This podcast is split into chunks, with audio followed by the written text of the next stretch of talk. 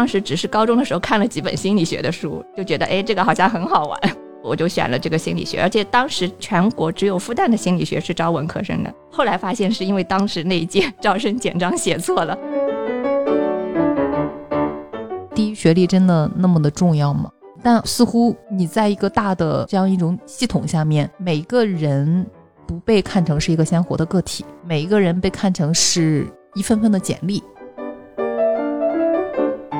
如果有机会，你们会不会想要读一所不一样的学校呀？或者说选一个不一样的专业啊？我前段时间看黄登写的那本书《我的二本学生》，那些学生都是从大一一进学校就开始担心自己毕业之后的出路。并不是每个人都能够享受这种随机偶然的，然后结果还不错的人生。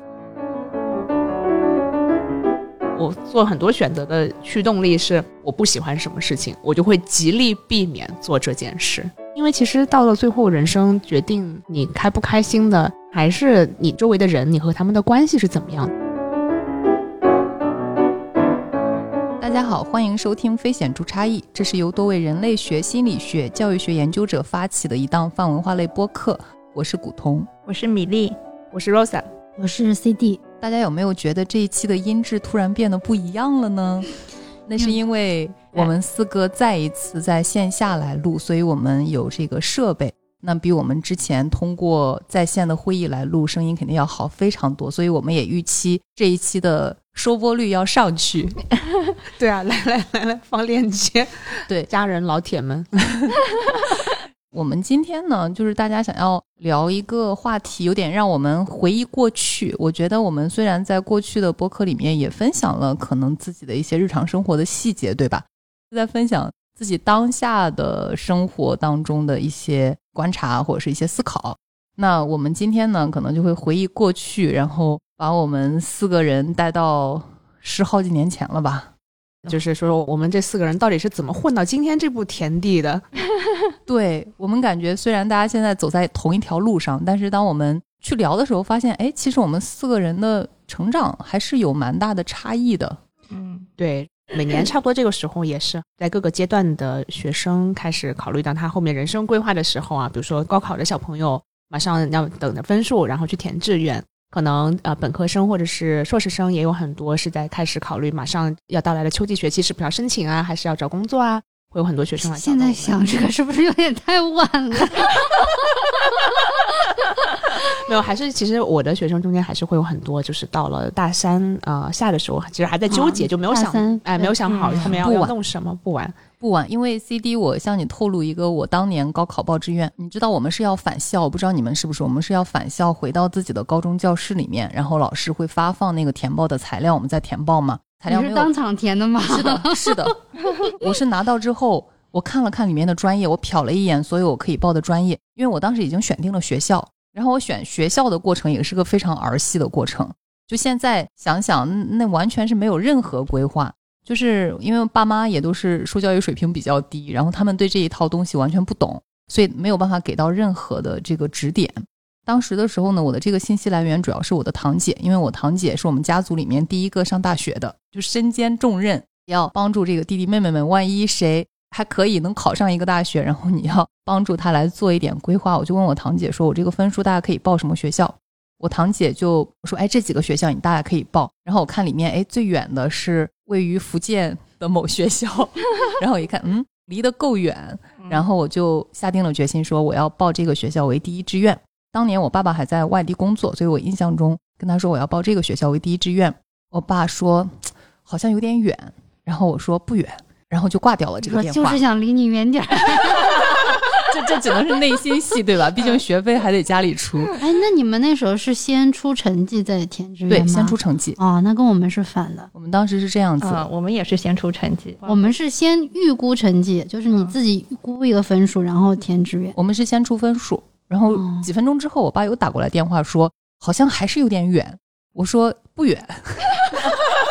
然后又挂了。对，然后又挂了。所以我当时其实只是知道我要报哪个学校，然后至于为什么报这个学校，我对这个地方的了解，我对于咱们福建省的了解，都是微乎其微的。但到了那边之后，我拿了材料，然后看了一堆的专业，我就看到心理学好像听起来还挺有趣的。对，然后我觉得好像我的性格也挺适合读这个专业。至于我对于我性格中的哪些点的评估，觉得我自己适合，我也不知道，可能就是完全凭直觉。嗯，然后我就把它给报了我的第一志愿。当我真正去读书的时候，我发现我的同学里面三分之二都是被调剂过来的，大家都不愿意报这个专业为第一专业。然后我就是那个属于第一志愿，就是报的这一个。我觉得比较好的是，事实读下来，我自己对他的兴趣程度也还可以，嗯，所以那个直觉第一次准的，对第一次对自己的判断还是挺准的。所以就是这样，就莫名其妙的走上心理学的道路。那走到现在，肯定很多人就会说：“哎，那你都读到了博士，肯定你非常喜欢这个专业，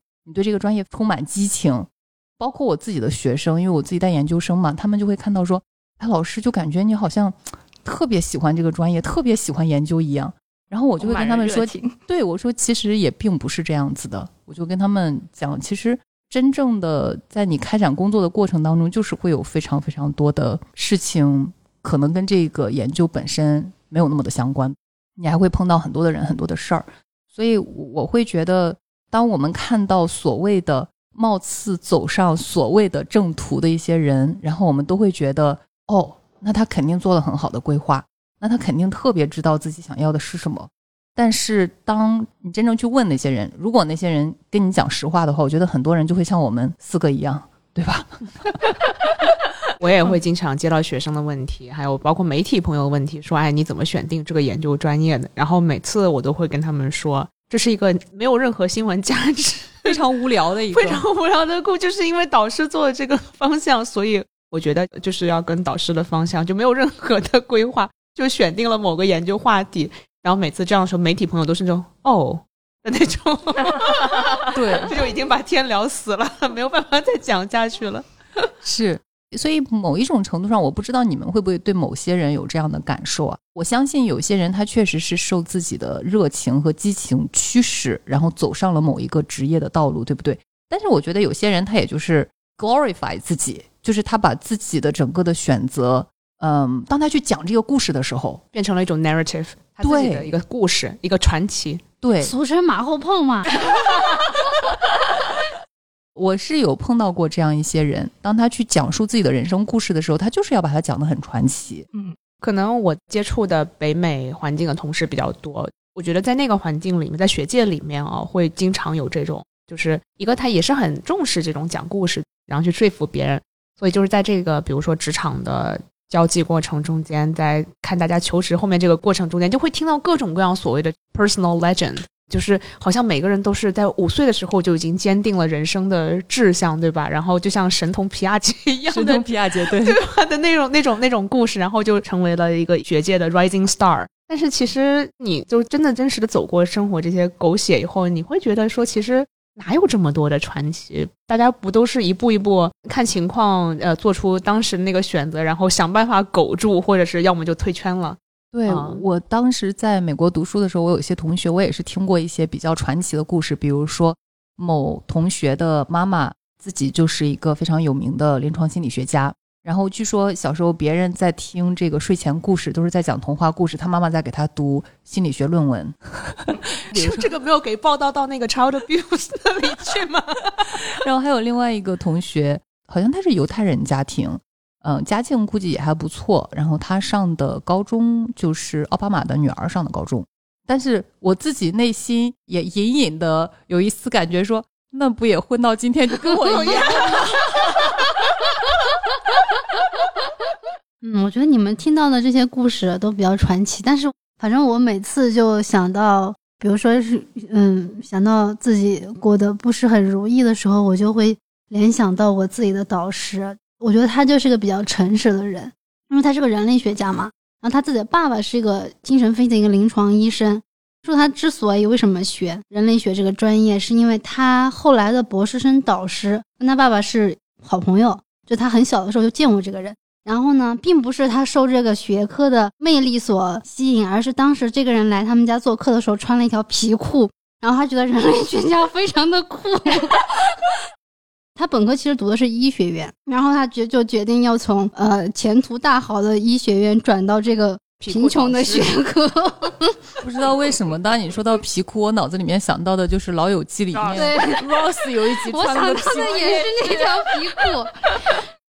他读书的那个年代，应该是很流行精神分析那一套学说，然后用那个东西去分析。然后他的博士论文就是用精神分析理论去分析日本人的这种多面的人格。然后好死不死，他毕业之后这一轮热度就已经过去了，他就一直找不到工作。然后他就说，他当时因因为一直找不到工作，就落魄到什么程度？说他有一次他的岳母出去出差，就是坐飞机回来，就跟他说他在飞机上遇到一个人，他的飞机的那个邻座的那个人在招助手，问他有没有兴趣去试一试，都不知道到底是什么职位，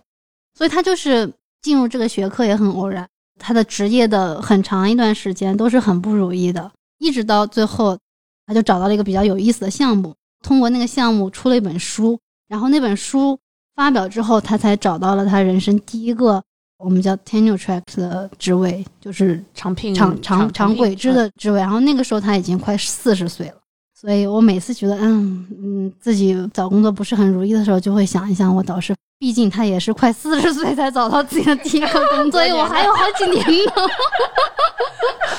其实你讲的时候，我我还以为你刚才要说你导师终于混到了招到 CD 这样的学生。但 CD 刚才所说的这种顺利不顺利，我觉得，嗯，某一种程度上，我们在座的几位可能有几位会感觉还蛮顺利的，或者说在外人的眼眼光里面很顺利。还蛮顺利的。但是，其实这个顺利似乎在暗含着一种就是规划好的，然后我就按着这一条路一路走下去，对吧？就是一条很顺畅的路，中间没有歧途，我也没有分过心那样一种感觉。但事实上，好像我们四个都并不是这样子走来的。嗯，好像很大程度上都是误打误撞，包括学校的选择，还有专业的选择，呃，要不要出国，要从事什么样的职业，其实在这个中间好像有很多很多混沌的这种成分。对，很多像我的学生，就是本科学生啊，他们就会很很焦虑，然后觉得就是说，好像要从呃大学第一天，甚至最好是从高中那个时候就开始想好自己将来要做什么样一份职业，要干嘛，要以此作为一个 end goal，一个最终的目标，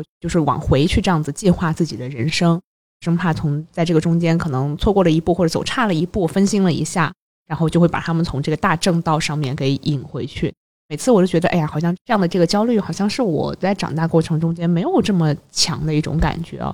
我不知道是不是确实现在的社会就让家长和孩子们必须要开始有这样的一种思维。我觉得那个时候，至少我的爸妈是完全没有这种思维的。那个时候他们对我也有目标，目标就是上大学。我当时其实高考成绩并不好，我当时我们班六十多个人，我考了三四十名，所以 高考成绩考得并不好，也是我高中成绩最差的一次。但是让我吃惊的是，我当然过了一本线啊，但是过一本线没有特别多。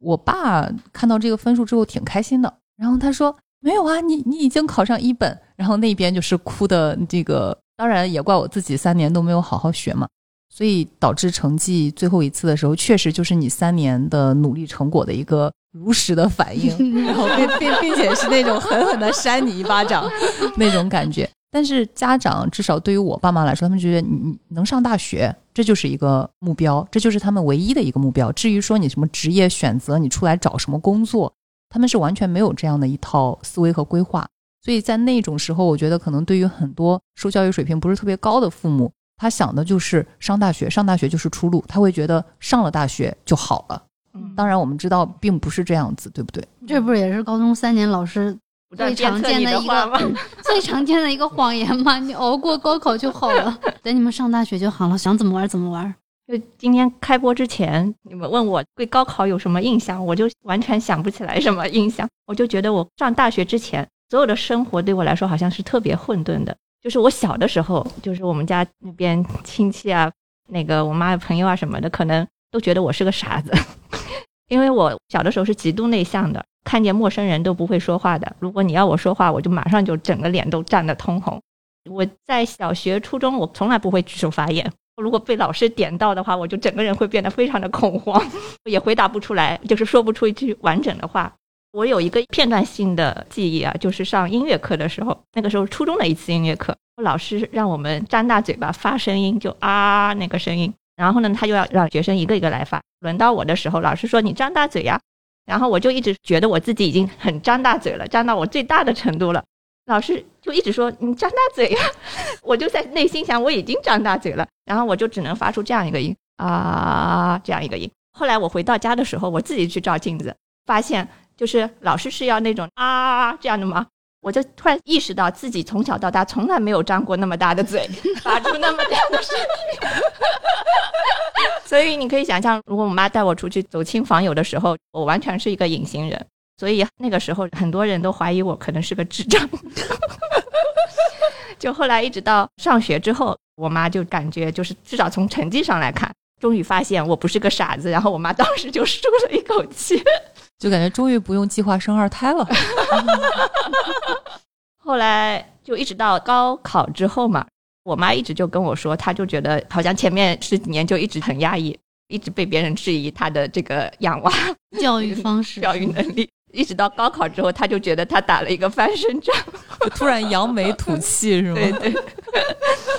但是说实话，我自己在整个过程当中，我是非常混沌的，对自我没有任何的特别的认知和意识。就是这么糊里糊涂的就混过来了。那你高考结束之后选学校和专业是你自己选的吗？这个是我自己选的。这个我觉得跟古潼有点像，因为我父母他们对各个职业其实也没有任何的认知和认识，所以他们也帮不上什么的忙。我自己也是对这些职业都是没有任何的意识。当时只是高中的时候看了几本心理学的书，就觉得哎，这个好像很好玩。我就选了这个心理学，而且当时全国只有复旦的心理学是招文科生的。后来发现是因为当时那一届招生简章写错了，然后从我们后面一届开始也都只招理科生了，所以我是大概全国唯一一届误打误撞进入心理学的文科生。但是当时呢，我选这个的时候，我妈他想去咨询一下我们的很多亲戚朋友啊什么的，啊，他认为比较有资历的那些、有经验的那些，所有人都是反对的。但是我觉得那次是我最叛逆的一次，我就非常坚定的，我就选这个，我其他都不选，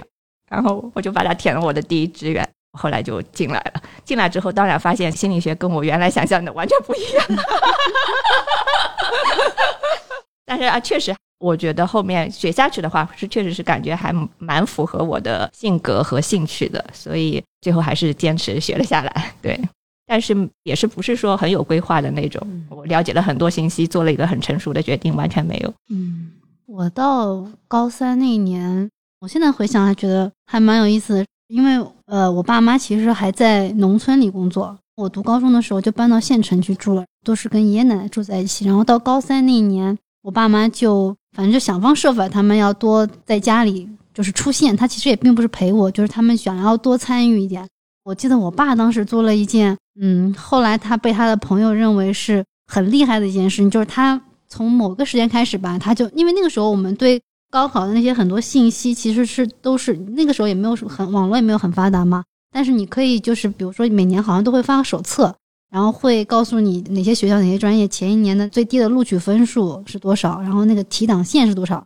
然后他就在家里做出了一张非常巨大的表格。他就把他觉得我可能可以考的那些学校全部都列出来，然后就把他们的最低录取的分数、最高录取的分数，还有什么提档线，反正就是把过去五年的这些东西做了一张巨大的表格，感觉现在都是可以拿去卖钱的。对，然后果然第二年那个表格就被他的朋友借走了，然后那年他还给我订了一些那种什么杂志，现在想想都觉得很不可思议，就是有那些杂志专门给你介绍每个大学的每个专业是干嘛的。然后我就记得那个时候，就某某一期吧，反正就看到了北师大、华师大的这种招生简章，然后说什么在华师大，你在校园里就可以漫步在丽娃河旁，怎么怎么怎么样。那时候哎，觉得那个场景描述的就非常有吸引力，就对这个学校有了一点点那种好感吧。但是后来到填报志愿的时候，我自己那个时候很感兴趣的是历史、考古这种专业，因为我们我高中的时候学文科嘛。我可能最喜欢的一个学科就是历史。虽然说我的成绩不是那种特别好，但是我就很喜喜欢去钻研那种东西。比如说，当时我们历史考试经常会考一类题目，就给你一个瓶子，告诉你这个瓶子上的一些特征，让你判断它是哪个朝代的。然后我就非常喜欢这种题。天哪，应该是上电视台做那种古玩鉴宝。对我那个时候最喜欢看的节目就是中央某台的一个鉴宝节目，就是素人拿着自己家里的那种宝贝拿去鉴定，看到底值多少钱。我那时候非常喜欢看这个节目，而且就非常热衷于把历史教材上学到的知识应用在这种鉴定过程中。我就觉得，哎，我很喜欢这个事情。后来在填志愿的时候，我爸妈就坚决反对，就觉得这种专业毕业出来肯定是找不到工作的。然后他们就精挑细选了一些觉得又比较好找工作。然后我的分数又能差不多够上的，我记得我妈后面很多年就一直拿这个事情嘲笑我，就说当时他们给我填好专业之后，说我躲到卫生间里面大哭了一场，就是说我要复读，我坚决不要上这个学校，因为我们是预估分数嘛，我们是先自己估分，估完分之后填志愿，然后才出分，反正就是在我们这种省份就很冒险，因为有同学就会估分比自己真正的分数高了几十分啊什么的。我当时估分好像就差了两分，然后我又压线录进了我爸给我选的那个专业，我爸就非常的得意，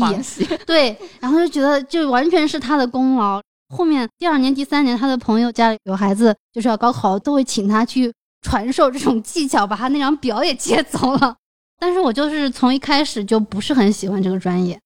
呃，从大一开始就尝试想要转专业，但是每一次都最后都放弃了。包括到大三、大四的时候，因为那个时候就要决定你是要考研还是找工作，还要保研。因为如果保研的话，就我那个时候成绩还可以，我是可以保的。保研的话，你就可以什么都不做，大四一年躺平，就等着读研究生就好了。保研的话，你可能从大二下学期开始就要努力。如果你是转专业考研的话，就会更难。然后当时也是很纠结，还尝试过一段时间，后来因为实在是过于懒惰，就放弃了，就直接保研了。但是后来好像感觉在这个专业里面待久了，好像也找到了一些可能自己比较感兴趣的东西，就是愿意去钻研下去的。我真正对自己有规划，或者说就是完全是自己对自己有规划，而且把它执行下来的，可能就是到研一、研二下学期，就是真的想要出去读博的那段时间。因为就你就要开始准备语言类考试嘛，然后你要开始选学校什么的，那可能是我人生中唯一成功过的一次规划。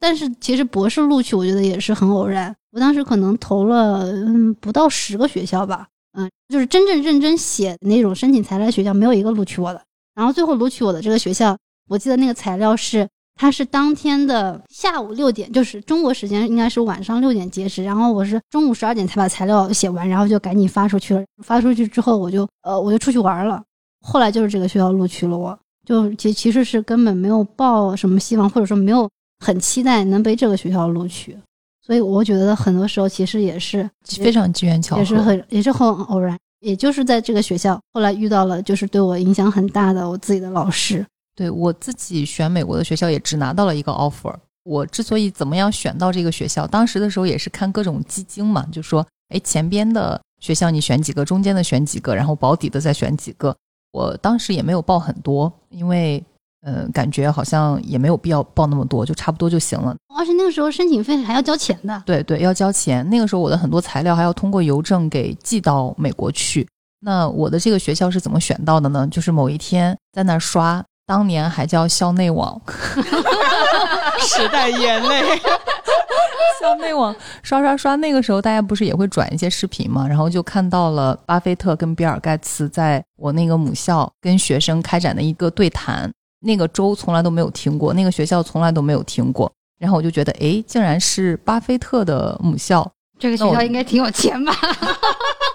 那我就去看看。所以就是为什么是巴菲特的母校就对我很有吸引力？其实还是因为你信息很匮乏嘛，就是这是你为数不多知道的一些能够叫得出来名字的人，你就会觉得，哎，这么有钱的一个人，那么厉害的一个人，他上的是什么学校？你就很好奇，你就去看。那我当时的策略就是，我每去看一个学校，我去看他的心理系，然后我会看每一个老师的那个资料，我看看他做的研究方向有没有我感兴趣的。我刚好就看到了我导师，当时的时候他里面还写到他跟中国有什么样的一些合作，然后我就写了一封套词信，啊，我导师很快就回复了，他跟我说，哦，我今年要招生，然后我就觉得哇，太好了。后面的时候我就跟他保持联系嘛，就那个时候还有一些非常，我现在想想都感觉太幼稚的操作，你知道那个时候。呃，要过圣诞节了，然后套词的导师我给他发一封圣诞节的这个祝福，对吧？我不知道你们当时用不用 QQ 邮箱首先，所有这些东西都是通过 QQ 邮箱来操作的。其次，QQ 邮箱当年还有信纸，然后我发了一封这个祝福，然后还弄上一个那种花花绿绿，可能还有一些闪闪发光的信纸。因为没有人来教你如何去写一封邮件，对不对？你也不知道跟一个，当然英语你会说，但是你不明白那一套文化下人他们的一些行为的准则，你就觉得这是非常好的，很有礼貌的，对，很有礼貌的一套方式，然后你就这样去做。但是还好，我导师就是确实，嗯，当时也给了我很多的一些帮助吧。我觉得可能后面的时候，他觉得说，哎，确实他可能还有一些潜力，就把我录取了。后面的时候，我有问过他为什么会录取我。然后他就也说不上来一个什么原因，就说好像成绩推荐信也都还好。实际上推荐信我不知道你们的是怎么弄的。其实我的推荐信都是我跟我的老师联系好，然后我就说我大概会写这样一些内容，你觉得 O 不 OK？因为老师那个时候说真的，就是他们也没有足够的英语的这个水平，能够帮我写出来一封完整的推荐信嘛。然后我导师就说，哎，语言成绩也不错，等等，然后就录取了。其实就是这样子。然后这是我拿到的唯一的一个 offer，我也就拿到那一个 offer。对，然后就这样就去上了，就去读书了。然后读完书之后，好像也就顺理成章的就工作了。那我没有选择留在美国，也是没有经过很多谨慎思考的。我就觉得说，我对这个地方没有感觉到那么强烈的一种连结，一种情感上的连接。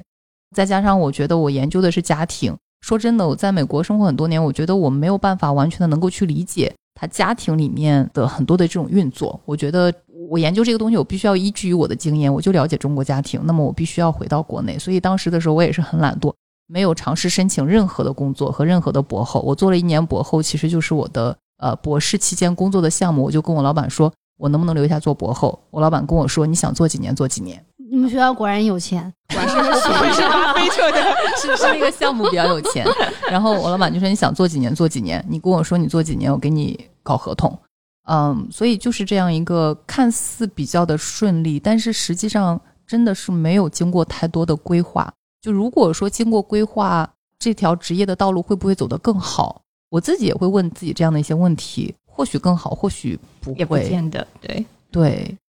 前段时间不是有那个一部日剧叫《重启人生》吗？嗯，你们看了吗？哦，就是讲女主角她不断的就是开启人生，然后希望能够在后面的人生中间修正前面人生的一些 bug，或者所以她觉得后面觉得做的不好的地方，对吧？就那个，对她其实那个修正是一部分，是因为她那个剧情的设定就是女主角每一次因为意外死亡的时候，她就会进入一个类似于投胎的一个空间，那个地方就有工作人员，那个工作人员是这部剧的编剧演的，然后就会告诉她你下辈子是什么一个食蚁兽。然后他就说啊，我下辈子不是人吗？他说不行，因为你积攒的德行不够。如果你要积攒这种德行，或者说这种好人分的话，你上辈子要做很多很多好事才行。然后他就很沮丧。后来那个人就告诉他，呃，其实你是可以重新再开始一次的。他一开始是选择想要回去重新去攒分数，为了下一次可以投胎做人。后来慢慢在第四轮、第五轮的时候吧，他碰到了他的一个朋友。发现那个人也是重启了好几轮了，但他后来发现那个人重启好几轮是想要去救他们的一对共同好朋友的命，因为他们在空难中去世了。然后他们两个就一起立志于要阻止这场空难，然后阻止这个空难最好的办法就是他们两个人要当机长，一个要当机长，一个要当副机长。从小就开始模拟各种 飞行器上面的操作，反正还有蛮有趣的那部剧。看了那部剧之后，我就在想，如果比如说。有重启人生的机会，你会不会想要选一条不一样的路？当然，那部首先要不要做人？我觉得这是一个问题。我觉得做食蚁兽这个还蛮蛮吸引人的。对。然后那部剧里面，我觉得可能最有深意的一个设定，就是当最后他们两个就是经历了千辛万苦，终于达成他们的想法，当上了那架飞机的机长和副机长。因为当上机长和副机长之后，他们就可以自己操纵航线，救下那对好朋友的命。因为在日本，如果你要当这个飞行员，还要当机长的话，你要成绩非常非常好，从小就要开始练习什么跳楼梯这种。但最后他们就是达成心愿之后，两个人都选择回到了第一段人生自己选择的那个职业。一个人是去幼稚园当保育员老师，另外一个人就是去市政厅当个非常非常普通的公务员，享受后面的生活。我就在想，如果重启人生，如果有机会，你们会不会想要读一所不一样的学校呀？或者说选一个不一样的专业啊？或者说在某一个人生的节点做跟你上一轮不一样的决定？你们有过这种思考或者想法吗？我好像还是会选全部是一样的。包括现在的老公吧？但但是没有现在的老公，就没有现在的女儿。那倒也是，嗯，那我可能还是会选一样的，因为你离婚总是还可以后面再选啊，所以就觉得 总是就没有必要重新选，是吗？天哪，我这样说好吗？人家在家里面带孩子，可能我还是会选是一样的。虽然就是在过程中间，我会觉得那有很多很多很惊险的时刻，就是有很多原来我觉得根本不可能做成的事情，觉得哎，竟然还发生了。我觉得可能重来一遍的话，可能会有很多就这种惊险的低空飘过的时刻，可能飘不过去就撞死了。但可能我觉得我还是蛮想选一模一样的，至少就比如说学专业啊，或者是职业啊，选学校啊什么，可能还是会选一样的。对，嗯，说明你你对现在的生活还是挺满意的。嗯，头 去投去羡流下羡慕的泪水。没有没有，但是其实我当时选各种各样，其实也都是很随机的。比如说选学校，是因为当时在谈恋爱的对象在某学校，所以这个学校原来根本不是我考虑范围之内的学校。就为了这个对象，反正争取去了这个学校，然后也是莫名其妙的低空飘过，而且还在考试的过程中干了很多人的事情。后面选专业其实也是一样，我自己当时有很多，我觉得不能说是规划，但是有很多实践我个人意志的地方。但是实我实践个人意志的方式，并不是像比如说这个 C D 的父亲啊，或者就怎样，就真的是去实质上收集信息，然后并且做出理性的判断。我好像一直都是在用，就是那个 fast track thinking 在弄。就最典型的是，可能我做很多选择的驱动力是我不喜欢什么事情，我就会极力避免做这件事。比如说我高中时候也从理科跳到文科，从文科跳到理科。对，一开始去进入那个理科也根本不知道为什么，只是因为当时喜欢那个男生去考了理科的那个班。发现你竟然是个恋爱脑。对呀，对呀，然后结果这个死人没有考取啊！我当时其实初中考高中的时候，就学校可以去考一个什么竞赛班。我当时喜欢那个男生，就去考那竞赛班了。我想，哦，他去考，我也要去考，然后这样以后就可以分在一个班了。结果这个死人就没有考取，就留我一个成绩很烂的学渣在竞赛班苦苦挣扎了一年。后来我跟老师说，老师，我我实在是进不过，就是那种每天上课，嗯，可能老师把那个题目写出来，然后其他的同学都已经把答案算出来，我连题还没抄完的那种很的状态。每次考试最后几名，后来我就退了。我说，那我去文科班试试吧，语文、英语一直学的还不错嘛。后来发现那个历史政治我也不会背啊，背不下来，就永远没有办法揣摩上意，就是写那种政治的答案嘛，就不会写，完全没有那个思路。然后后来想还是不行，后来还是转回了理科班。就我人生中有很多这种时刻，就因为知道啊不行，实在是要死了，然后搞不下去，所以去选了某个某个某个。后面选专业很多其实也是就是当时那个条件下只能做到什么样子，然后就去搞吧。比如说到英国读书，也是因为实在太太过懒惰，根本不想考 GRE。觉得搞不下来，然后那英国那时候不需要考雅思吗？雅思很简单呀，雅思是以是以简单著名的语言考试嘛。然后就想那就去考吧，所以基本上都没有什么像刚才古潼说那种还去认真的考察什么导师啊什么东西，我当时完全都没有做。比如说媒体朋友问我为什么选择我的研究话题，我会说这是因为我导师选的。那你为什么选这个导师呢？是因为当时我根本不知道，打开那个系的网页，当时有个非常模糊的概念，是我应该去套词。或者应该去看看，但其实并没有任何实际的计划，说应该怎么套呢？以什么标准去选择这个被套的导师？于是我就打开了那边那个教职员工列表嘛。当时我导师那段时间正好是系主任，所以他名字是在第一个，我就从那个开始写，而且也并没有任何的选择。我就想，我写封邮件过去吧，然后等人家回邮件，等他去了以后再写下一个。后来我导师就回了一封非常中性的邮件，就说啊，可以的，你你申请吧。然后我心想，哎，这挺好啊，觉得听起来挺热情。其实他当然对谁都是这么说的。然后就去申请了这个人，再也没有考虑过系里其他的老师的 研究方向，就是这么一个乱七八糟的过程。当然后来选了，觉得哦这个方向我还挺喜欢，还挺有意思的，能够有有我自己很多瞎折腾的空间。所以就整个的过程都是这样的。就当我今天可能跟我的一些学生去讲的时候，因为通常来问这种问题都是那种很认真的，就是很有意识去规划自己去收集信息的学生啊，学生都觉得匪夷所思，都觉得我在骗他们。但事实上，生活就是这么随机的。可能每次讲完以后，学生也都很很沮丧，觉得就是他们被随机分配了一个很随机的老师，然后现在看起来在很不用心的回答他们的问题。但其实生活就是好像最后就是这个样子。米粒呢，会不会过一不一样的人生？嗯，我觉得就我倒不是说对现在生活很满意啊，也不能说话是要讲给谁听的？比如说，尤其是比如说老公的选择，如果没有上这个大学，是吧？就就不会有这段孽缘。嗯，但是我是有一种感受，我就觉得人生就是有很多随机组成的，不管你选择哪一种人生，你总是会遇到好的事情和不好的事情。我觉得这个都是体验，我就觉得人来人生这一遭就是来体验的，就不管到体验到什么的，它体验本身就是你的目的。所以我都觉得，不管我被随机划向哪里，我都觉得这就是我的人生，就挺好的。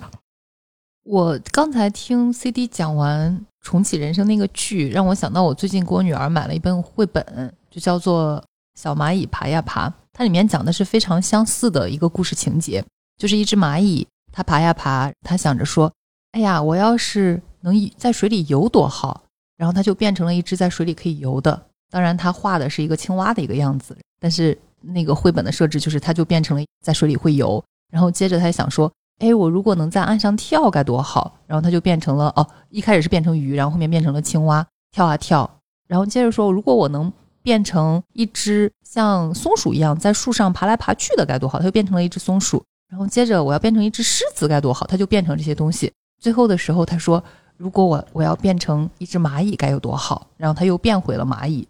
我觉得就有点。非常相似，就是说一开始这就是你的既定模式，然后后面你体验了很多不同的东西之后，你又回到了那个自己。但是第二次你成为的那个蚂蚁已经跟第一次的那个蚂蚁非常不一样了，因为你已经带了好多不同的体验的记忆，然后你再重新回到了那个位置，你带了成为机长的一个记忆，成为了一个保育员的老师。嗯，那个剧里面有一个角色设定也很有意思。就是安藤英扮演的这女主角，她在某一轮突然发现，她第一轮的同事也是在不停的重启人生。然后这个同事就是每一轮都是坚定的选择同一个轨迹，就他不想有任何改变，他每一轮都要在那个他们那当地的市公所里面做小职员。他为了能够保证他每一轮都做这个小职员，他就前面所有的事情都不敢做任何调整，就怕自己进不了施工所。在剧里面，好像他对这个朋友的这种处理也很惊讶，因为他本人就尝试了很多次。因为安藤英演的这个女主角，第一轮是一个施工所的公务员，然后她第二轮还是第三轮，反正就尝试了做药剂师，然后做大学里面的研究人员，还尝试过在电视台做那种导演编剧。最后因为碰到了那个朋友，有了一个共同的想要完成的事情，他才去尝试要做机长。但是最后，最后他们都选择回到了自己的家乡。做一份非常非常普通的工作，但是就是在那之前，其实他已经活了好几百年了嘛，已经尝试过很多很多工作了，但是他还是选择想要回到自己的家乡，跟家人、跟他那些从小一起长大的朋友生活在一起。我那个剧就是让你感觉好像，就你看起来会很舒服，但是又觉得有一点很童话的，就是你可以生活在一个没有压力，然后很无忧无虑的这样的一个社会环境里。我就想到我们四个啊，包括可能我们这一代人，或者说我们比较熟悉的这个群体，就是可能我们进入大学之后，嗯，还是有一段时间可以去探索自我。虽然说有很多偶然，但是每一段可能都是兴趣导向的，就是我感兴趣什么，我喜欢什么，然后我就去做什么。我不知道现在的学生是不是很难有这种心境了。我前段时间看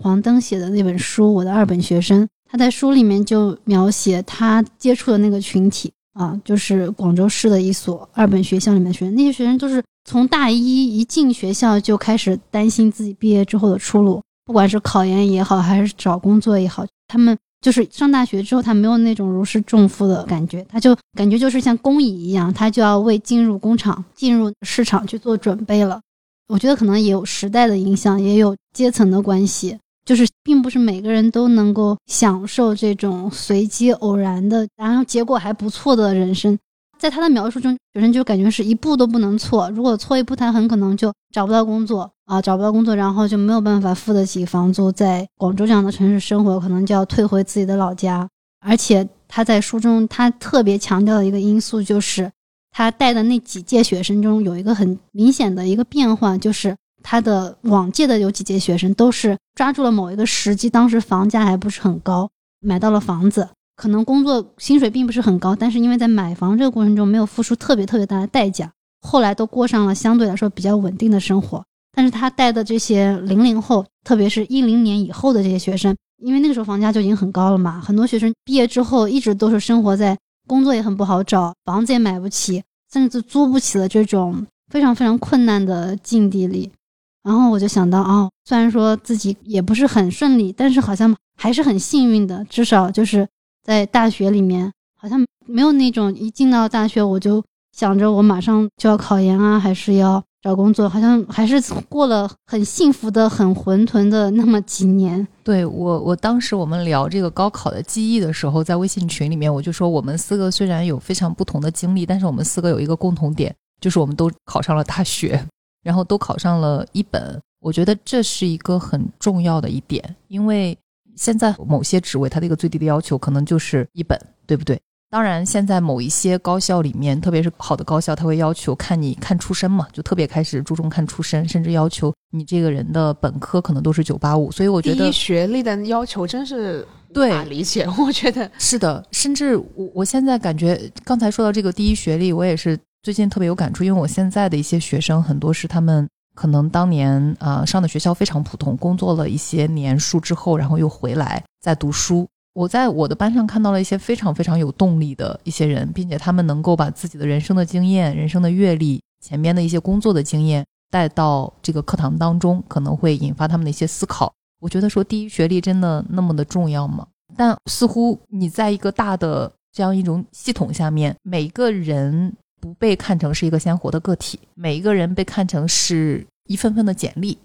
所以他在筛选的过程当中。我看到的也不是你个人的经验，我看到的也不是你一个人，你从一个专科学校，然后你是多么努力的专升本，然后升成了本科，这个过程其实是需要很多的艰辛和一个人的意志的。那我觉得其实这个东西是非常可贵的嘛。但是当你看到的不是这一段经历之后，你看到的就是简历上的一行字之后，是不会有这样一种共情在的。我觉得有的时候未必是招人的那个人看不看这行字，就是第一轮的时候，机器就按按照这些关键字就把人给筛掉了。对，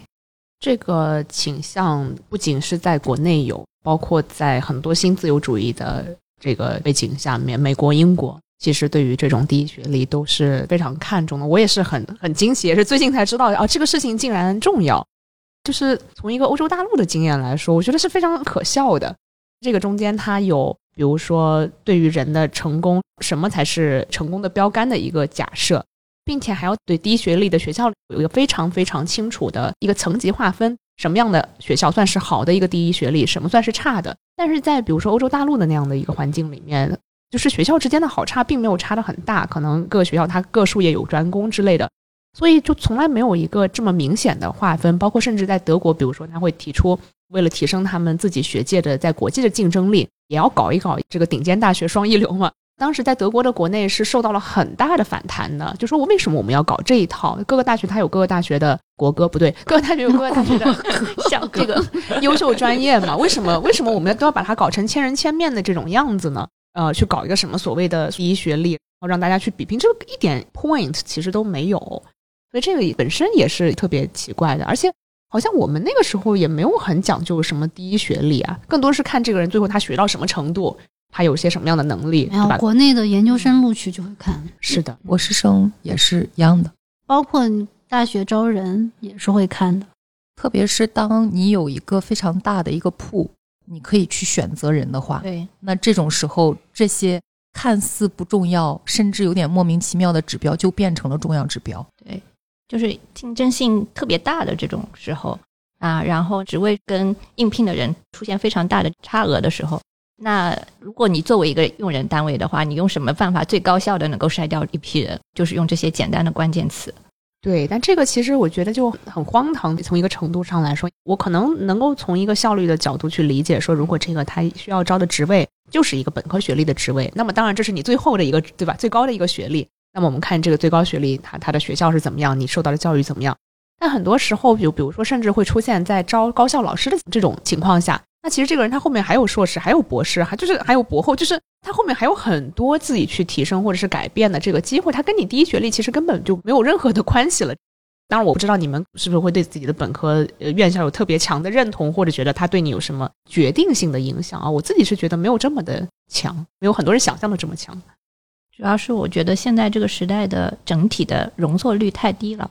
就是回想自己的成长过程吧，我感觉还是吃到了很多时代的红利。那个时候大家都没有那么激，大家就各凭本事，你书稍微读的用心一点多一点，你可能成绩就能出来一些。但是我在想，如果把我自己放到现在这个时代，我可能就根本考不上大学。再加上我们当时那一代就是第一代独生子女嘛，我就觉得当时就是家里面还是把资源放在了我的身上，至少是愿意支持我去读书的，并且希望我能把书读好，能够有出息啊。所以呢。我在想，如果我是放到一个非独生子女家庭的话，我可能没有那么多资源，我可能要做很多的这个家务，然后可能没有时间学习，甚至可能就就早早的读一个可以赚钱的什么中专啊，出来之后呃结婚生子啊之类的，可能是完全不一样的一条道路。另外一个是，就是我们当时毕业的那会儿，就业还没有像现在竞争那么强啊，压力没有那么大，而且当时这个房价虽然在上涨吧。但是跟现在这个疯狂的现象还是有差距的。天呐，那个时候我们记得，呃，毕业的时候，因为我在北京读书嘛，然后那个时候就现在想想真的很搞笑。那里讲就说啊，一个老师他是如此的有钱，他竟然能在北京买起一万块钱一平方米的房子，觉 得简直是，简直是天价！这是是什么样的家庭条件呀？都是那种感觉，嗯，然后都觉得说什么样的神经病会花一万一万块钱一平米买个房子呀？现在现在你现在想想，一万多块钱好便宜啊！马上就借钱都要去凑全款是吧？把它立刻抢下来。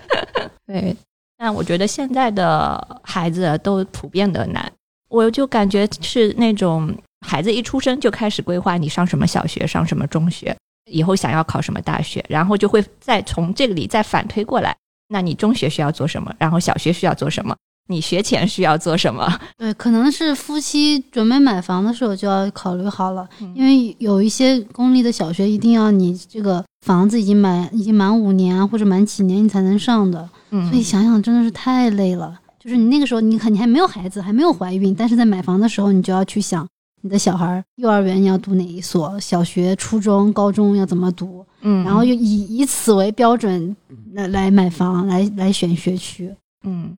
然后在这个过程当中，其实每一步都容易出差错。我有个朋友，就是他花了很大的代价哈，买了一个呃某某区非常好的一个学区房，把他孩子送到一个非常好的公立学校。一开始的时候，那个老师还不错，结果那个老师怀孕生孩子去了。然后换了一个老师，是就是特别差的，就是可能会对孩子进行一些言语上的侮辱、PUA 那种。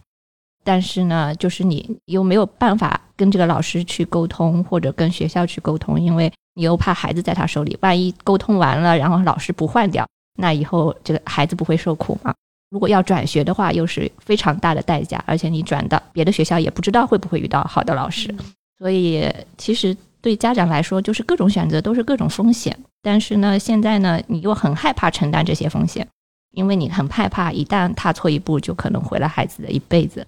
所以现在干脆都不生孩子了。终于又又绕回了我们播客的主题，是吧？又是恐婚恐育的一天。对，这个这个话到最后都是 对，这个话是应该是 quote 一个 听众朋友的留言啊，我们出处还是有的。嗯。如果我们去比较我现在的孩子和我们当时的话，其实我记得我上本科的时候，我们的老师就已经发出了类似的哀叹。我们本科的时候虽然没有很大的压力，但是那个时候已经就是显然，比如说什么大学生毕业就立刻有工作这种纯良的 idea 已经是没有了，就大家还是模模糊糊知道说说我好像还是要搞一搞才能找到一个工作的，比如说要去实习一下，或者去了解一下，就是至少自己要做些什么。我记得当时我们系的老师就非常的不解，就说你们怎么每天都在想着什么出国啊、考试啊、实习这些事情，你们都不在享受诗歌的这种美感吗？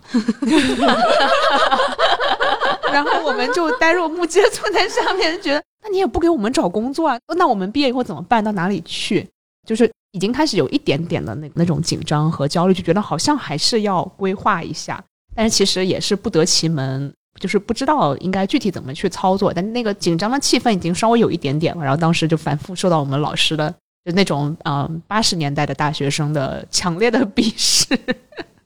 对，现在我反正带学生，我就能感觉到一股强烈的焦虑感。有一次，我就跟他们闲聊，他们问的我一些问题，你就会感觉到其实是他们对未来非常非常的担忧，并且他们会问我说：“现在该做什么？现在该怎么做？”甚至问到我说：“你会拖延吗，老师？”我发现我有拖延的毛病，会跟我说，然后你就等了五五个小时才回这条微信，是吧？Just to make a point。然后还问我说：“老师，你大概一天会工作几个小时？你自己的这种工作的状态是怎么样的？”所以通过这些问问题，其实我们知道每一个人他的工作的状态都是非常不一样，工作的时间都是非常不一样的。其实并没有一个所谓的最好的一个实践，对不对？但是我能明白学生问我这些问题背后的一个意图，就是他们非常想要知道，看似比较呃成功的一个老师。他的一个状态是怎么样的？他们可能想要去复制你这个套路，对，然后快速取得看看我离成功有多远。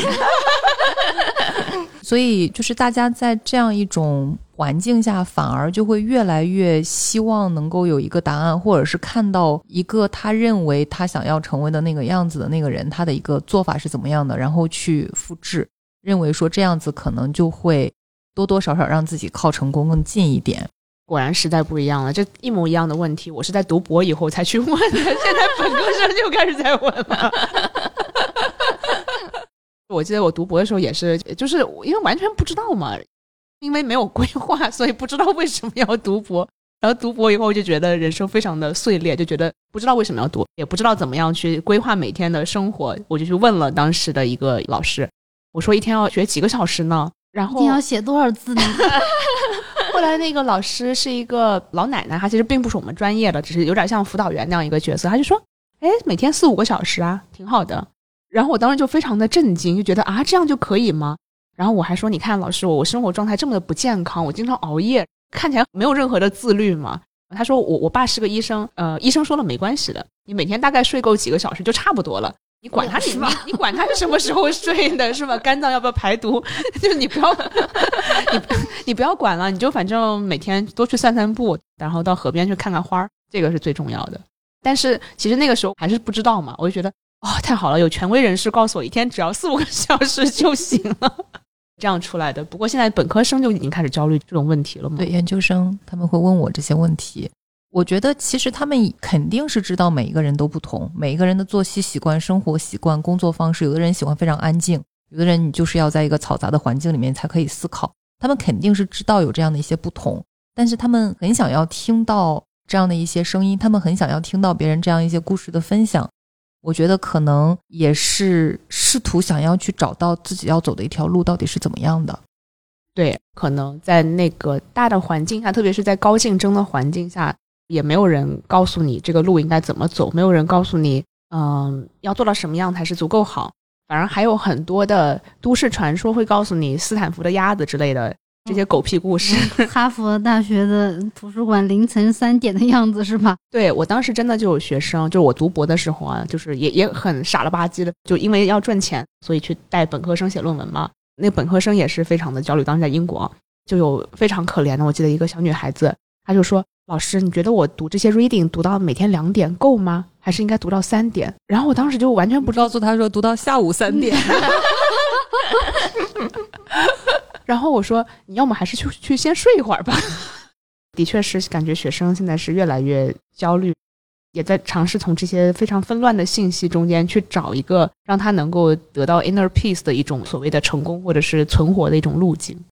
所以就会感觉。最后，一个人所有的经验，一个人所有的经历，似乎当你进入到职场的时候，你就是变成了简历，变成了数字。像刚才说的这个，我们到底是读到两点，读到三点？那如果所有人都是按照这样一种模式的话，最终就变成了我们拼时长。最终，我进入到一个学术机构，就是要去看数文章的数量，数项目的数量。哎，讲到这边又有点 depressing。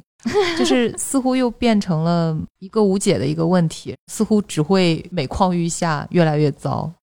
而且不仅如此，我觉得可能在我接触现在的学生的这个过程中间，我发现还有一个倾向，当然这种倾向在呃学术的文献里面也也已经写过，就是虽然这些新一代的学生似乎在对自己的学业和职业的规划上越来越精细，开始的越来越早，有越来越多的信息需要收集整理啊，就当时比如说 CD 爸爸做那种大表是吧？可能人生的每一个恨不得明天我是吃苹果还是梨子都需要这么一张表去规划。但其实他们在对自己人生真正重要的一些其他方面，又是非常非常的缺乏指导。像比如说人际关系啊这方面，好像从来没有人跟他说，比如说，如果你以后想有一个家庭的生活，你你想有有一个朋友的网络嘛，就这样一种生活，你要怎么去规划？你要怎么去把它给编织到现在的人生里面去？然后所有的人似乎告诉他们都是啊，你不要去管人家，对吧？毕业就赶快分手吧，你去赶快申请什么样的学校，或者是找什么样的工作，赶紧飞黄腾达，这个才是最要紧的。你不要去管你的呃 partner 在干什么，就是谈什么恋爱嘛，就是赶快搞业务啊，就是这样一种状态。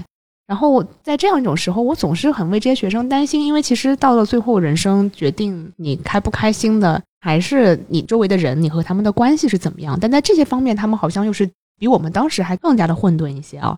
就我当时本科时候申请的时候，大家还是比如说情侣要申请的话，要申请到一块儿去，要双飞，尽量的去维持一个关系，或者是说。怎么样去安排一个异地的生活？啊，现在学生好像都已经非常的决绝了，就是那种我还管你啊，就是不分还留着回家过年吗？就这这种状态啊，这种我又是觉得好像是另外一种非常非常奇怪的状态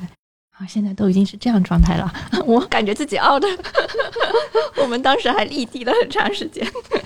突然发现这个老公还是还是可以要的，是吗？对，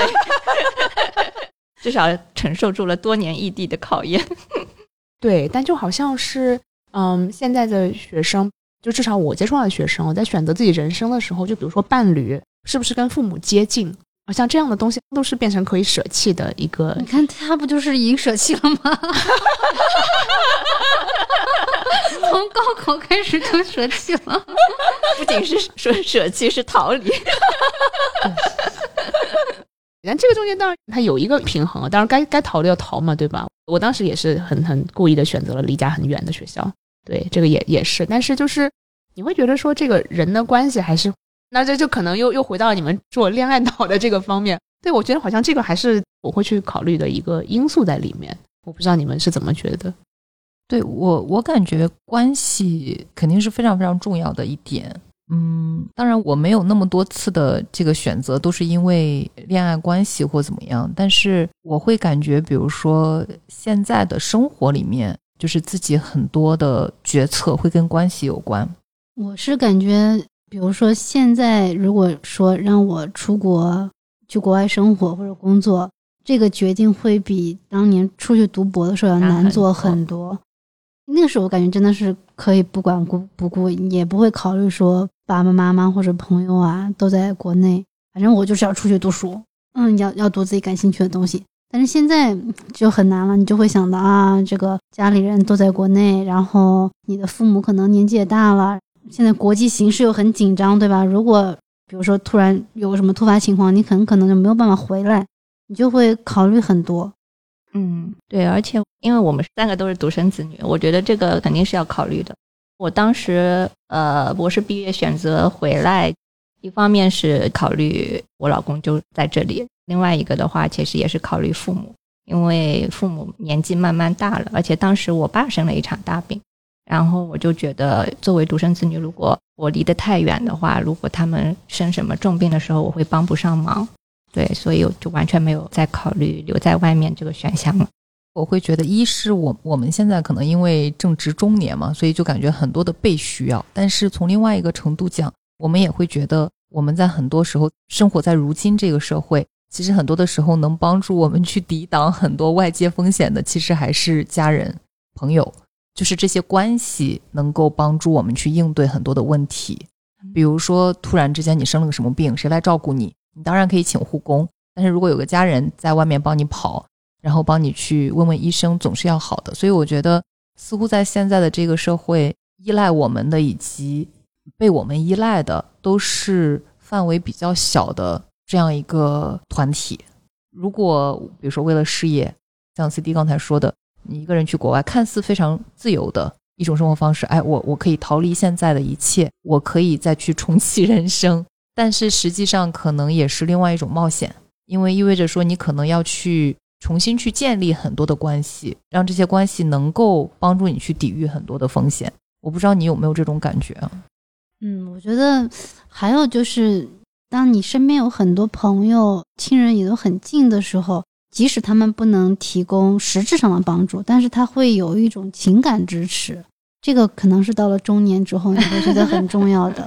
就不一定说是他真的能帮得上你什么，而是你感觉哎他很近，在触手可及的范围内，这个也很重要。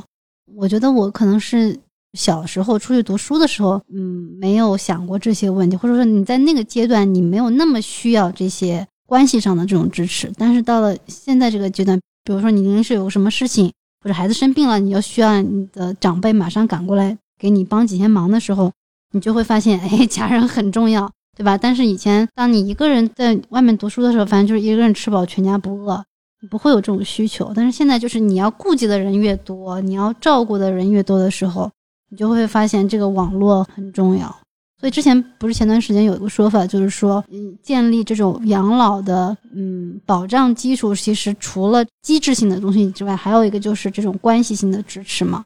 我想到，之所以问这个问题啊，就是刚才我们不是在讲，现在学生嘛，对自己都很认真的去规划，或者包括家长也很认真的为孩子去规划他们的人生啊，一步一步要怎么走。但是在我自己生活经历中间是这样的，很多的 step，你选择了什么样的方向，都是因为跟某些人的关系而被改变的。那其实我在后面工作的过程中间，但也是因为可能我跟欧洲大陆的同行接触的相对比较多一些啊，你就会看到说，那有一种不同的模式，是你人生中的关系和工作是可以相互包容和相互这个勾连在一起的。像比如说，啊、之前可能在某些集里面也讲过，就是欧洲大陆的学者的简历里面，你是可以看到他的家庭生活的。他会说哪一年到哪一年请了产假，我生了个孩子；哪一年到哪一年我又请了产假，我又生了个孩子。包括就是我在联系的过程中间，当然可能也是因为联系的很多都是女性的学者嘛，大家都会很自然的就是说，呃，马上这年我比较忙，可能我要去帮我父母养老，在这个呃养老机构里面我要去看他，或者是说，哎，好像这个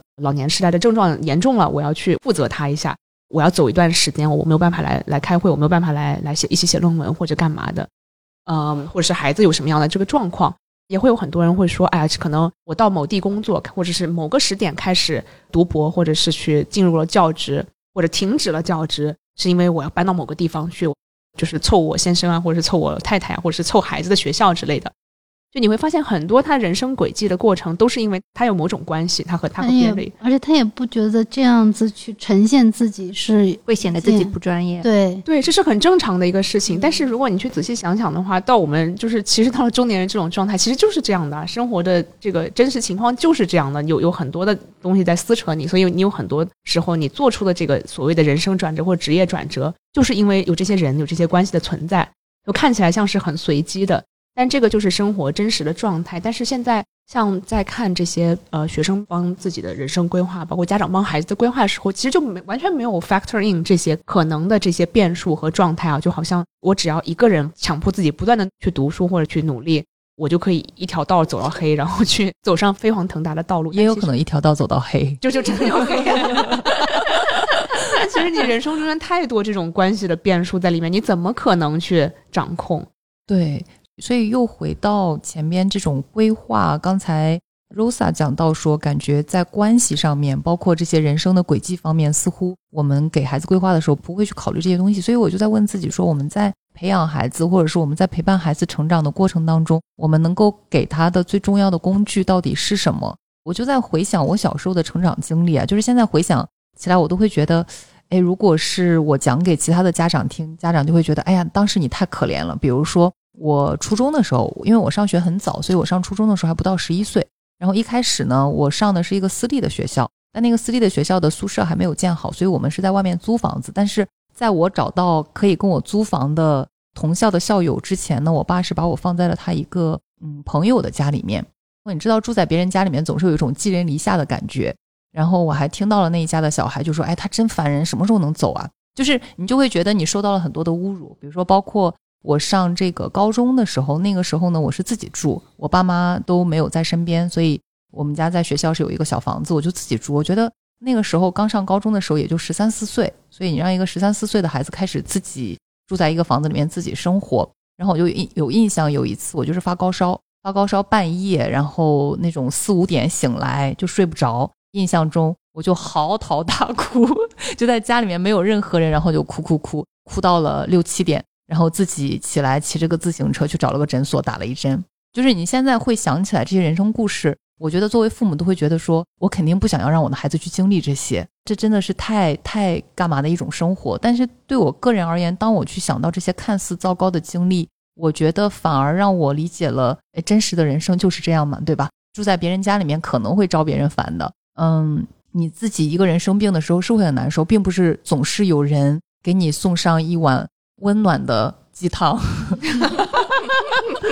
甚至连给你送 hot beverage 的 Sheldon 可能对对都没有。对，所以就是很多的时候，你 你是处于一种孤立无援的状态。很多的时候，你你作为一个孩子，你是要面对成人世界的很多复杂的东西。但是我觉得那些东西并没有把我推上一个极端，让我觉得 的人就是这么坏，人性就是这么坏啊，或者是父母就是这么的不负责任，或者没有没有让我产生这样的一些负面的想法。反而就会，我觉得让我比较早的就进入到了一种真实的一种人生状态。所以我觉得，当我到了成人的时候，比如说在工作上遇到的一些，嗯，比较让我堵心的一些事情，我都比较能够一笑置之，就没有对我造成任何的创伤。你这个人，你对我做出了很消极的一些评价，你骂了我一顿，那我就觉得，哎，so what？我自己熟悉我的合作者，熟悉我的人，他不会这样去思考我；熟悉我的学生，他也不会这样子去思考我，那就够了。他不会那么容易让我受伤，所以我觉得那些东西都肯定不是我爸妈有规划的，让我去寄人篱下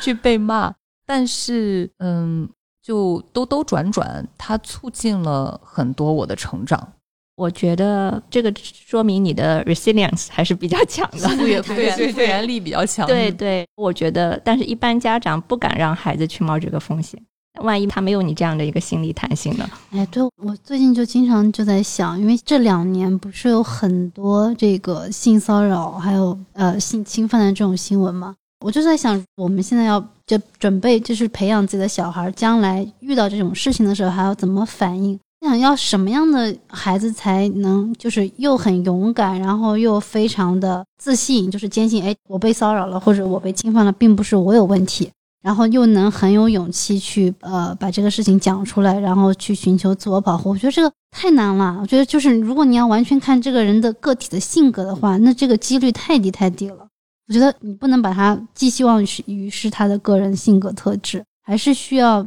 有个机制来保护他，或者说他受到了很好的教育，他通过这些学校的教育，然后让他能够具备这些，嗯，像刚刚古潼的这种心理弹性，因为这个东西太偶然了呀。比如说，有很多人他可能就是非常胆小的，嗯，就是很害羞的。他碰到这种事情，呃，不管是性骚扰也好，还是其他的这种应激事件，他就是没有办法处理的。他就是很容易陷入那种很低沉的，或者甚至会引发一些心理上面的问题。那这种情况怎么办？我最近反正就是经常会想到这个问题，尤其是我昨天晚上看了那个片子，就是我发给你们的，就是那个 BBC 的那个纪录片。就是在公共场合拍摄这种性侵犯女性的这种录像片，然后以此牟利的那个产业链，哎呀，我就觉得这个任务，关键是这个任务要交给家长来做，其实也很难，对吧？就是你，你不可能完全靠一个家庭的力量去塑造一个特别坚强、特别坚定的这种人格，因为这个孩子进入社会之后，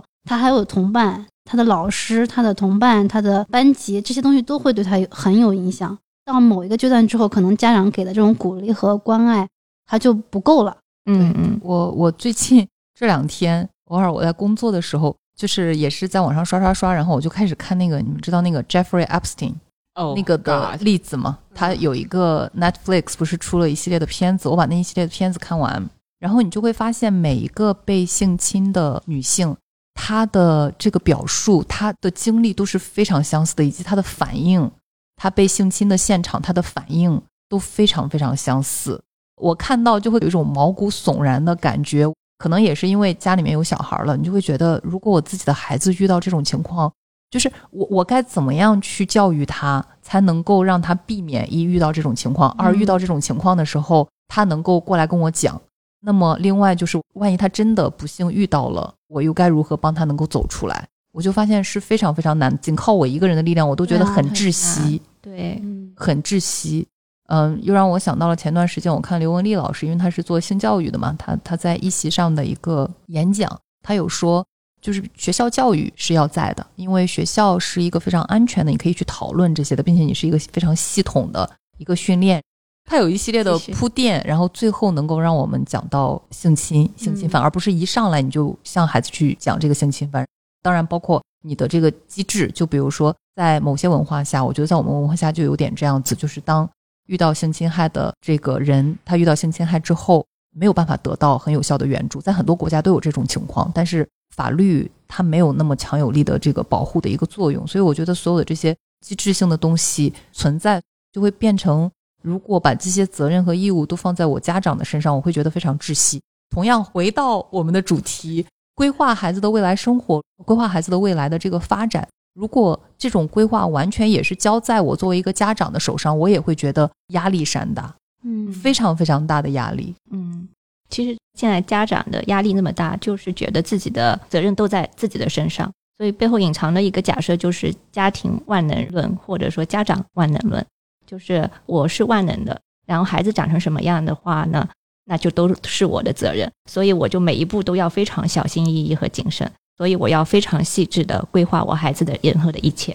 但是事实上，呃，现实告诉我们肯定不会是这样的，所以我觉得在这个时代当父母就是永远充满了挫败感，就是你竭尽所有的全力，你想要保护好孩子的一生，规划好孩子的一生，但是永远都会有其他的因素是你不可控的。当这些事情发生的时候，很多父母就会来责怪自己，自己反思自己哪里做的不好不对，所以就感觉在这个时代做父母永远就充满了这种挫败感。对，就可能又回到了敏丽说的，社会的容错率很低，并且他还是对很多一个人他的发展过程中可能会遇到的一些正常的事件，他把它标成了不正常。举个例子来说，离婚现在变得越来越普遍，但是多少的这个长辈没有办法去思考或者是容忍自己的孩子经历了离婚，但是这是一个人成长过程中很有可能会面临的一个事件，对吧？但是我们没有把它只是当成哦，这个人他在这个岔路口他选择了另外一条路，他会标明一条，这是一条更好的路，这是一条错路，这是一条正确的路，这是一条错路。所以社会的这这些很多的眼光，他的舆论也都在发挥着很重要的作用，所以让家长觉得我的孩子走错一步，那是不是我的教育方式出现了一些什么样的问题？哎，悔不当初，怎么怎么怎么样？对，不说离婚吧，现在整个职场的氛围是，甚至你你连结婚、连生孩子都是错，你竟然没有二十四小时都卖命给老板，这都是错。像现在家长的这个负担，不仅是从孩子，就是一个是他的开始的点似乎是越来越早了，然后他结束的点是越来越晚了，就感觉给人一种非常可怕的一种非常 bleak 的黑暗的这个 outlook，就觉得你天呐，你这个没完没了，你不仅要现在要帮孩子给规划到。本科不像，比如说，呃，CD 爸爸觉得，哎呀，这个我我终于给孩子估分什么什么那个弄准了，可以让他踩着线上了大学，就我可以松口气了，或者打了一个翻身仗了，我还得给他再一直规划规划规划规划到他我不知道退休吗？这个想想就真的是非常非常非常可怕。我觉得还是再重复刚才说的，就这个容错率真的是太低了，就是正常的生活会被当做错。所谓的发生了有这个岔路的情况，就被当成错上加错，然后就让人从家长到可能到青年，就每个人都是在战战兢兢、如履薄冰的这么生活着，而没有任何一个空间就让你做一些乱七八糟的事儿，让你的脑子放空，让你的人生放空，去做一些乱七八糟的事儿。可是说到底，人生的很多，当然关系也好，或者是说哪怕是 research idea 也好。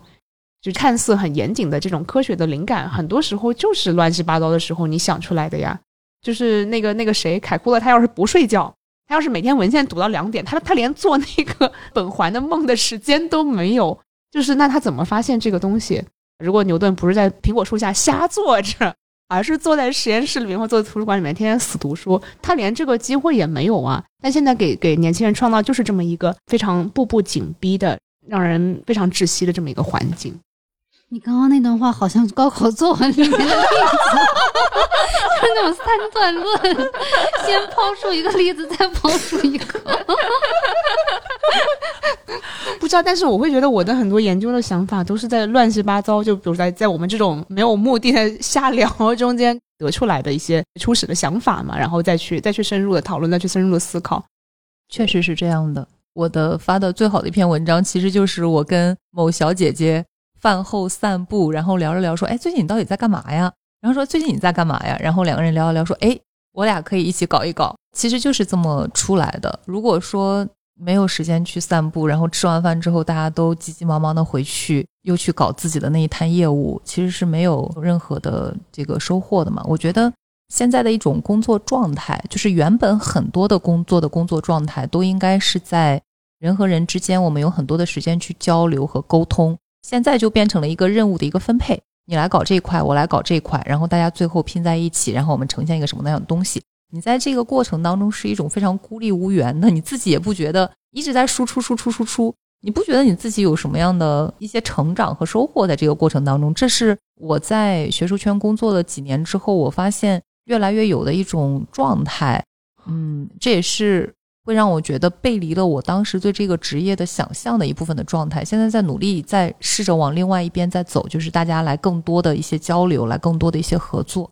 因为如果是持续的这样的独自作战，我会觉得坚持不下去的。所以，所以你最近在干嘛？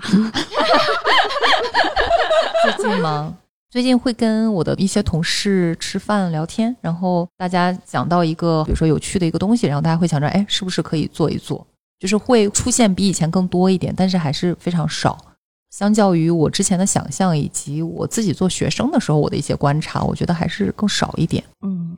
所以说是这种工作的异化，就是你会感觉，如果你休闲下来了，放松下来了，你会觉得不安。你就觉得自己没在那个轨道上，有一种罪疚感。对，就是那个谁说的，这什么狗屎工作、狗屁工作。对，我觉得很有道理啊。就是因为我最近不是放假的状态嘛，然后就开始写文章，然后我发现一旦进入这种写文章的状态，你就会开始自我 PUA。比如说，你会觉得，哎，我今天才写了一上午时间，才写了这么两段，我哪有资格去午睡？然后你就开始自己给自己加这种负罪感，或者说，哎呀，我今天这一天。我都效率很低，没有写出来什么，就感觉这一天白过了。但是在没有进入这个状态之前，我的生活是很正常的。我就感觉，哎，怎么一进入学术生产阶段，整个人都不正常了？就是你看自己哪里哪里都不顺眼，就是你没有感觉自己不符合自己心目中那个生产标准的时候，你就会觉得自己不对，就会开始自我 PUA。这种情况其实不仅是在我们这些老油条中间。包括我的本科生现在都开始是这个样子，就让我觉得毛骨悚然。就是像很多学生就会到了这个点儿嘛，或者是甚至比如说每个每年快要放寒假之前一个月，快要放暑假之前一个月，他们就开始问说：“老师，你要招研究助理吗？有别的老师要招研究助理吗？老师，你有实习可以推荐给我吗？”然后我觉得是我学期里给你布置的作业不够多吗？你不想放假？对你都不想放假，你都不想在家躺着，就是啥事都不干，就是瞎看看书啊。我都会劝学生说：“你以后你有一辈子时间被老板剥削，你干嘛在这个时候你要对自己做这样的事情？自我剥削？对呀，你就你就看一些乱七八糟的书，你看一些网络小说都好，就是放空一会儿吧。不然你下学期就是从最实际的角度上，下学期你也会学得很累，你还是会学不进去的。你赶快把脑子清一清啊，放松一下身体，身体养养好，吃吃弄弄，干一些乱七八糟事儿，然后下学期再来嘛。就好像下学期我不给你布置作业了一样，然后。”然后学生就会觉得说非常的很恐慌吗？老师是放弃我了吗？他们就会觉得很多时候就是那种嗯很不满意的一个状态，就觉得好像你是不是有些武林秘籍没有告诉我，对吧？进来要跟我瞎说些有的没的，对，就会变成这样。但其实我会想到，如果我们当时读书的时候那个状态，不是需要每个假期都填满的。当然有些假期可能会去做个什么社会实践，或者去上个暑期学校啊干嘛，但绝对不会是每个假期都塞满了这些乱七八糟的事儿。所以，如果所有的老板以及这个掌权的人都是你的这一套思维，我觉得我们的家长也不用那么辛苦的去规划。对的，好吧。最后一个灵魂发问：大家想怎么规划自己的娃吧？就说吧。可以在评论区告诉我们，也可以把你在这个过程当中一些非常愤懑的、非常压抑的、焦虑的心情，都可以跟我们分享。当然，如果你有一些经验之谈，想跟我们分享一些高兴的，也可以规划。对，也可以跟我们分享。对，好，那我们今天就聊到这里。嗯，好的，好的，那拜拜，拜拜，下期再见。